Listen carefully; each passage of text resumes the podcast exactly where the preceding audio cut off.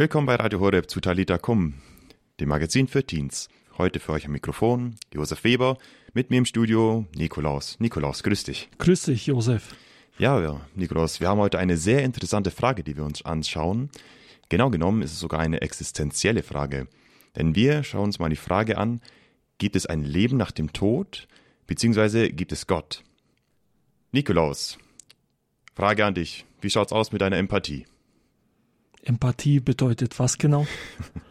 Empathie ist die Fähigkeit, sich in Leute hineinzudenken oder hineinfühlen zu können.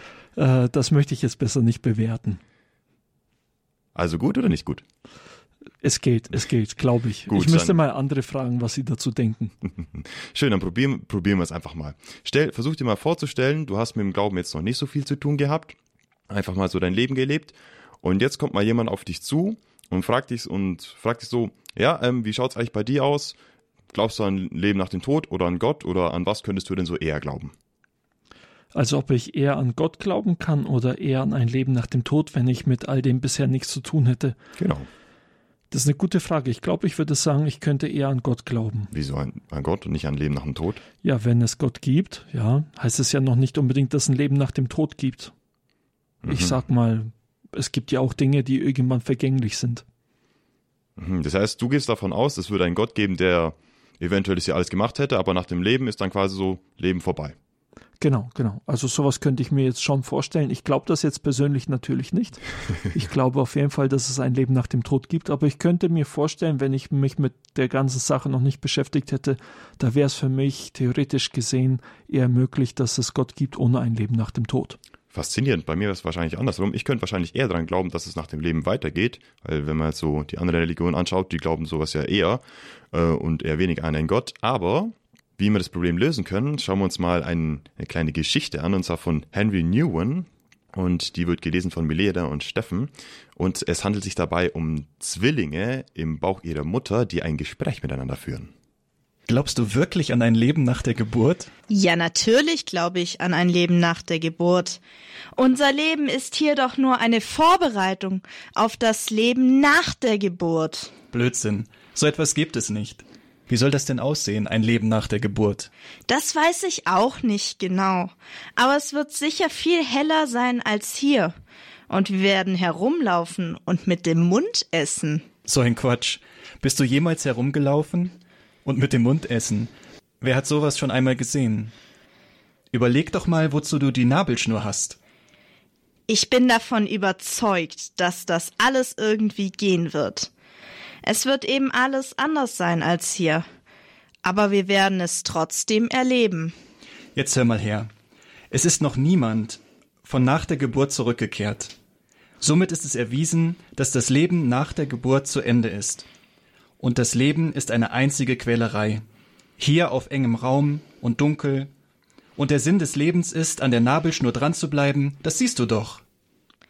Nein, ich bin davon überzeugt, dass wir nach der Geburt unsere Mutter wirklich sehen werden.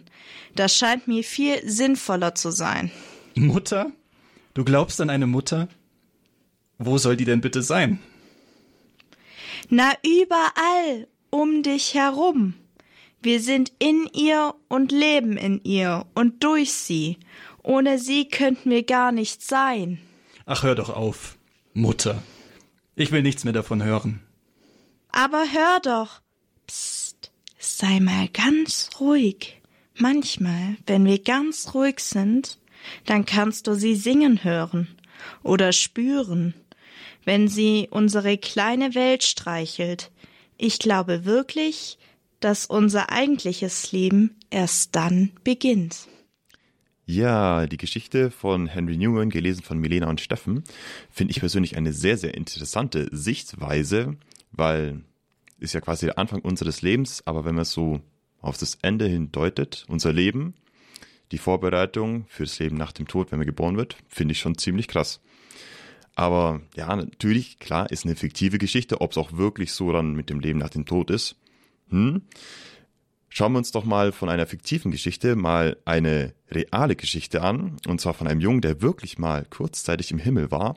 Aber das alles kommt nach der Musik, und zwar nach dem Lied Our God von Chris Tomlin.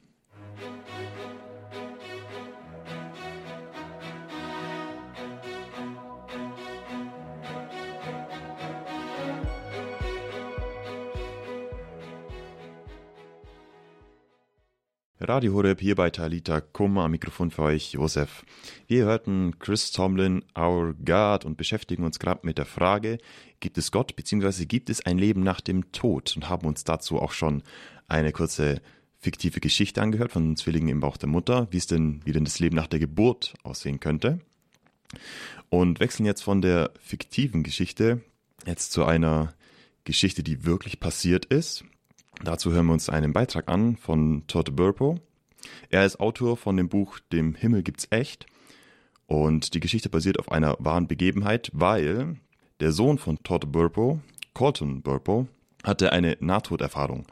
Für alle, die es nicht wissen, eine Nahtoderfahrung heißt, jemand ist klinisch gesehen schon tot, kommt dann aber ins Leben zurück. Warum? Das weiß man meistens nicht so genau. Aber das, aber Fakt, Nahtoderfahrung, man ist quasi tot, kommt aber ins Leben zurück. Und diese Erfahrung hatte eben der Sohn von Todd Burpo und das schildert er uns in einem kleinen Beitrag. Wie ist das, wenn man realisiert, mein Kind war wirklich im Himmel? How, uh, how, how did Carlton's experience change your view or opinion towards dying, death, or eternal life? Or when you said, uh, oh, I actually realized my son went to heaven. How do you feel about it? Well, I think everything my son has said has made heaven more tangible, more touchable for us. Ich glaube, alles, was mein Sohn gesagt hat, hat den Himmel sehr, sehr nah und sehr, ja, sehr, sehr tangible gemacht, sehr, ja, einfach ganz nah gebracht. I think when you read scriptures or you hear people talk about heaven, Und ich glaube, wenn wir in der Heiligen Schrift lesen oder wenn wir Menschen hören, die über den Himmel sprechen, you know that heaven is for real, dann wissen wir, den Himmel gibt's echt. But but scriptures and people's opinions about heaven are very kind of fragmented, like broken pieces in a puzzle box. Ja, aber all das Wissen über den Himmel und auch die Schriftlesung, das sind alles so etwas, ist etwas gebrochen, ist wie in einer, in einer Schachtel aufbewahrt.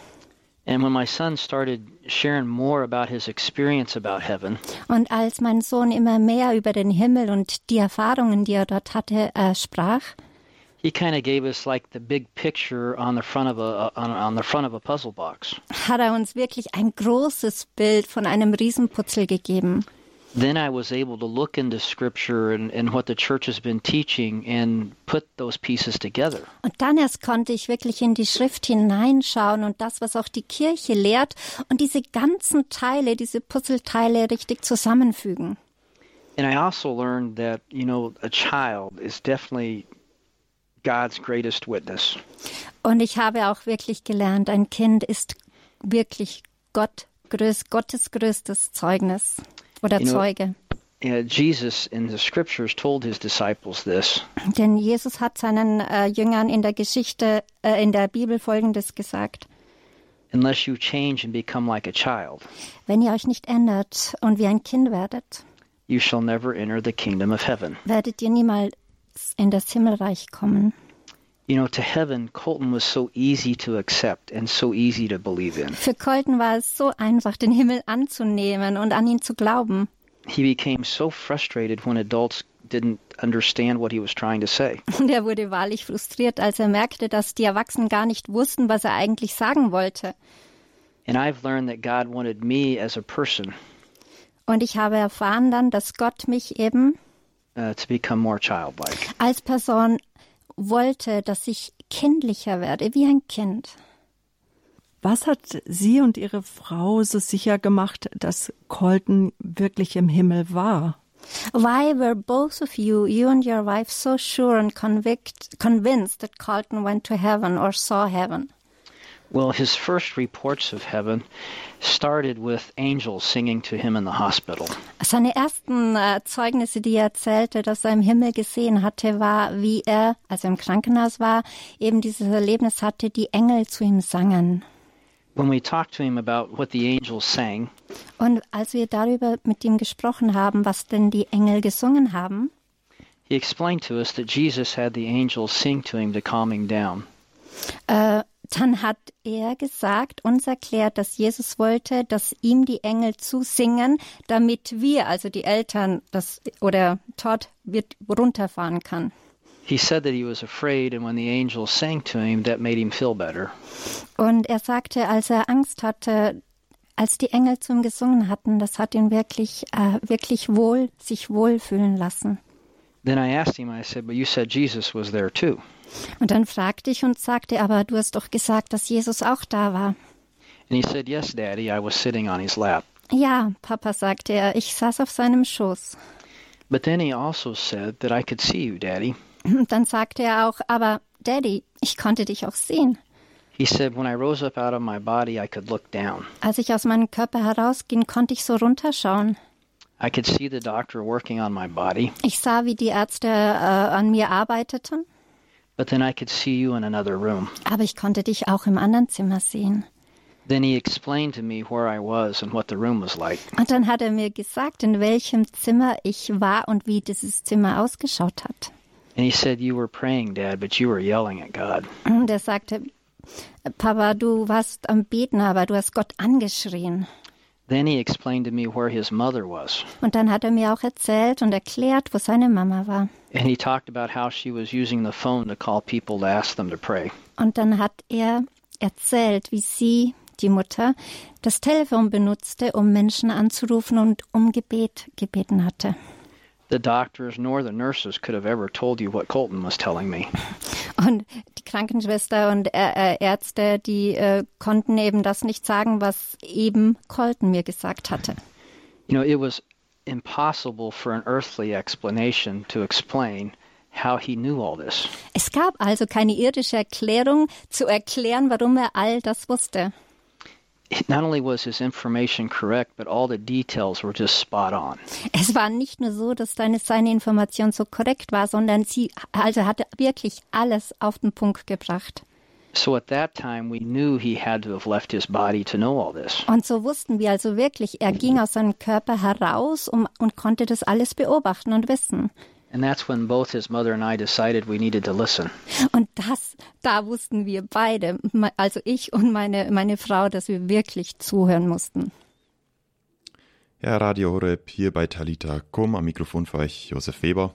Wir stellen uns gerade die Frage, gibt es ein Leben nach dem Tod und haben hier einen Beitrag gehört von Todd Burpo zu seinem Sohn Colton Burpo, der eine Nahtoderfahrung hatte und einen kleinen Blick in den Himmel werfen, werfen durfte. Und ich muss sagen, das ist schon eine ziemlich krasse Erfahrung. Also da wünscht man sich schon fast, dass man so eine klare Begegnung mit Gott auch hätte, ne, Nikolaus?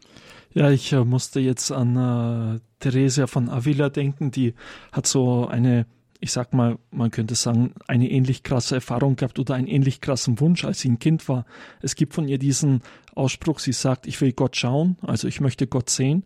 Und das war etwas, das sie als Kind gesagt hat in einer bestimmten Situation. Sie ist nämlich als kleines Kind, sie war ja aus Spanien, zu den Sarazenen äh, hat sie sich auf den Weg gemacht, gemeinsam mit ihrem Cousin.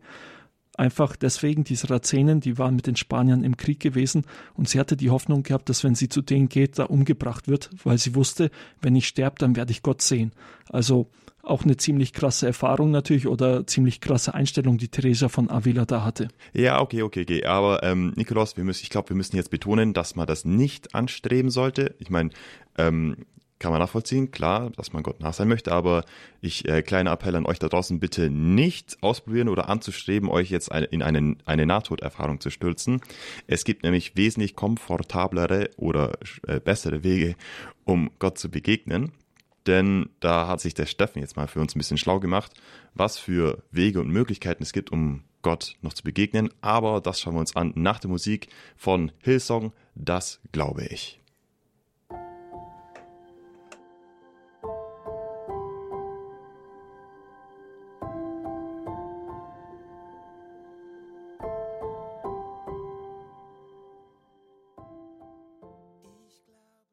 Willkommen zu Radio Horeb zum Talita Kum. Hier ist für euch am Mikrofon Josef Weber. Wir hörten Das Glaube ich von Hillsong und beschäftigen uns gerade mit der Frage, gibt es ein Leben nach dem Tod? Dazu haben wir uns einen Beitrag angehört von Todd Burpo, dessen Sohn eine Nahtoderfahrung hatte. Und sind jetzt gerade bei dem Aufhänger, äh, ob man Gott denn nur begegnen kann, wenn man sich an den Rand des Lebens bzw. Rand des Todes begibt. Dafür müssen wir aber sagen, das ist zum Glück nicht notwendig, denn da hat mein Kollege, auch Redaktionsassistent Steffen Ehlers, sich mal ein bisschen schlau gemacht und für uns geschaut, was können wir denn tun und machen, um Gott zu begegnen? Für diese Sendung habe ich mich mit der Frage beschäftigt, existiert Gott? Für mich gibt es eigentlich ziemlich viele Hinweise darauf, dass es ihn tatsächlich gibt. Wenn ich mich in der Natur umschaue, sehe ich so viel Schönes. Da ist eine so große Ordnung, eine solche Vielfalt und eine so hohe Komplexität. Es fällt mir ziemlich schwer, mir vorzustellen, dass das alles nur durch Zufall entstanden sein soll. Es ist für mich viel naheliegender, dass es jemanden gibt, der all das erdacht und geschaffen hat. Aber der entscheidende Grund, warum ich von der Existenz Gottes überzeugt bin, ist, ich bin ihm begegnet. Er ist jemand, mit dem ich in Beziehung sein kann. Ich kann jederzeit mit ihm sprechen, und er antwortet mir. Ich bin sicher, dass es ihn gibt, weil die Begegnung mit ihm meine Sicht auf das Leben grundlegend verändert hat und meine ganze Lebensweise. Ähnlich ist es auch dem französischen Schriftsteller André Froissart ergangen. In seinem Buch Gott existiert, ich bin ihm begegnet, erzählt er, wie Gott in sein Leben gekommen ist. Dieses Ereignis beschreibt er so. Ich betrat um 5.10 Uhr eine Kapelle des Latinoviertels von Paris, um einen Freund zu besuchen, und verließ um 5.15 Uhr dieselbe mit der Gesellschaft einer Freundschaft, die nicht von dieser Erde war. Ich hatte die Kirche als Skeptiker und Atheist betreten, mehr als skeptisch und atheistisch, war mir die Glaubensfrage egal, war ich nicht mit anderen Dingen beschäftigt? Ich stand im Türrahmen und suchte mit den Augen meinen Freund, den ich jedoch nicht ausmachen konnte. Mein Blick wanderte von der Dunkelheit ins Licht, zu den Gläubigen, zur Religion, zum Altar, um sich auf der zweiten Kerze links vom Kreuz zu fixieren, nicht wissend, dass ich mich vor dem allerheiligsten Sakrament befand. Plötzlich befreite sich einem Wirbelsturm gleich eine Serie von Wundern, die in einem Augenblick mit ungeheurer Wucht das absurde Ich, welches ich war, demontierten. Sie machten indes Platz für den verwunderten Jungen, welcher ich nie war. Die Offensichtlichkeit Gottes, dessen Liebe ich noch jetzt verspüre, ist umwerfend, sie zertrümmert den härtesten Stein und härter noch als Stein das menschliche Herz. Sein erfüllendes Eindringen ist von einer unglaublichen Freude begleitet, welches die eines Geretteten ist, die des gerade geretteten Schiffbrüchigen. Diese Emotionen sind alle gleichzeitig, es ist fast unmöglich, sie in Worten auszudrücken. Alles ist bestimmt von seiner Präsenz, nie mehr könnte ich seinen Namen schreiben, ohne Angst zu haben, seiner großen Liebe nicht gerecht zu werden. Ich, der glückliche Sohn, dem vergeben worden ist und der gelernt hat, dass alles ein Geschenk ist. Gott existiert. Ich bin ihm begegnet, sagt André Frossard. Deshalb möchte ich jeden, der wirklich wissen will, ob es Gott gibt, zu einem Experiment einladen. Startet den Versuch, ihm zu begegnen. Wie? Der mittlerweile selig gesprochene junge Adlige Charles de Foucault versuchte es so. Er wandte sich an Gott, als ob es ihn gäbe, und sagte, Wenn es dich gibt, dann zeige dich mir. Ja, danke dir, Steffen, für den Beitrag. Steffen Ehlers, Redaktionsassistent hier bei Radio Horeb. Ja, und meine Challenge an euch jetzt auch, die ich vom Steffen gerne übernehme. Bittet Gott euch doch mal, sich zu zeigen, mit der Erwartung, sich überraschen zu lassen. Denn das Coole bei Gott ist, der hat so viele Wege, die können wir uns nicht mehr vorstellen. Ja, Nikolaus, danke, dass du jetzt mit uns hier jetzt auf der Sendung warst. Ja, danke dir, Josef. Danke an euch zu Hause. Und dann darf ich mich jetzt auch hier von euch verabschieden. Am Mikrofon für euch war jetzt hier Josef Weber. Ich wünsche euch noch einen guten Abend und eine gesegnete Zeit.